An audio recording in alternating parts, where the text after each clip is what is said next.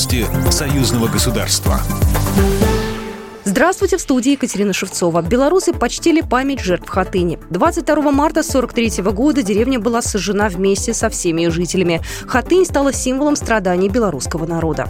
Андрей Швед, генеральный прокурор Беларуси.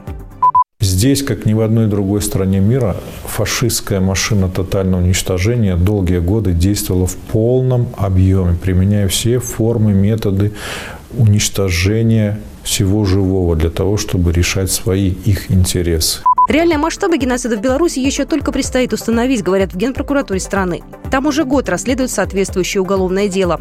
Изучают прокуроры архивные документы, их тысячи. Помогает им в этой работе Российское федеральное архивное агентство.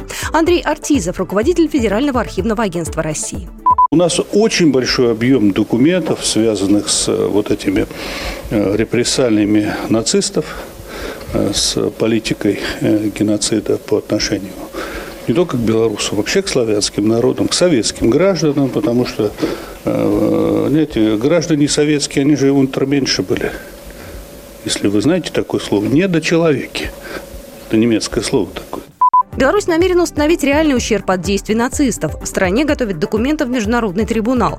Уже собраны списки практически всех карательных батальонов. Установлены имена четырех сотен ныне еще живых эсэсовцев.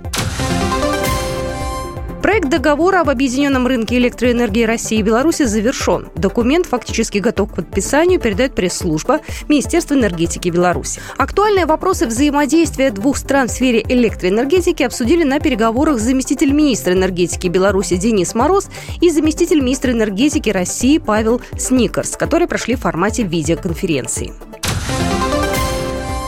29-я Минская международная книжная выставка «Ярмарка. Река времени Батьковщины» открылась сегодня в Минске в выставочном центре «Белый Экспо», передает Белта.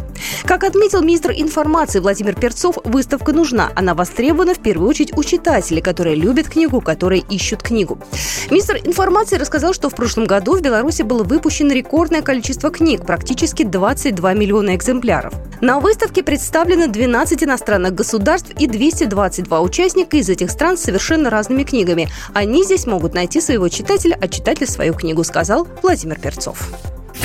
Программа произведена по заказу телерадиовещательной организации Союзного государства. По вопросу размещения рекламы на телеканале «Белрос» звоните по телефону в России 495 637 6522. В Беларуси плюс 375 44 759 37 76. Новости Союзного государства.